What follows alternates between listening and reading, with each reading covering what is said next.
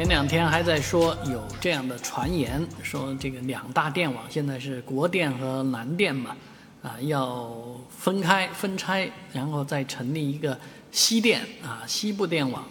啊，其实国家对于这两大电网的这种垄断经营啊，啊，一直都是有意见的啊，而这两大电网在垄断经营期间呢，也是赚得盆满钵满，而它的职工的待遇。是相对非常优越的，啊，其实那一个行业能挣多少钱，嗯，普通人并不知道，只有行业当中的人，他们知道自己的这个收入状况，而电力系统一直都是闷声发大财的单位啊，啊，那最近广州的一位女士呢，啊，出于要捍卫自己的合法权益啊，家庭的完整，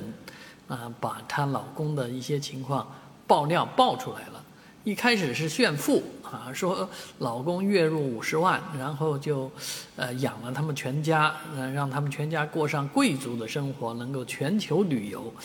哎，这就是一个简单中产阶级家庭的一个状况嘛，有必要炫富吗？所以在网上呢，形成了各种各样的讨论。按一方面来讲，他们的生活是比较优渥的，相对于目前很多为了这个保工保饭碗啊、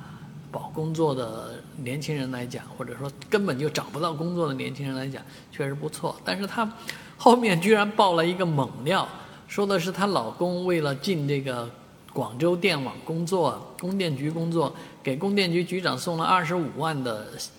现金啊，这行贿呀，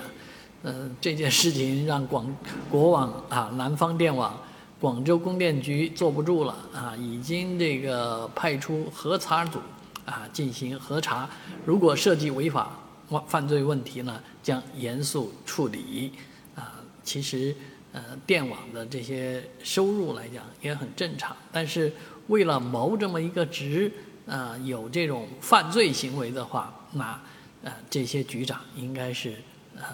要吐出来啊，同时呢，也要按受贿啊处理。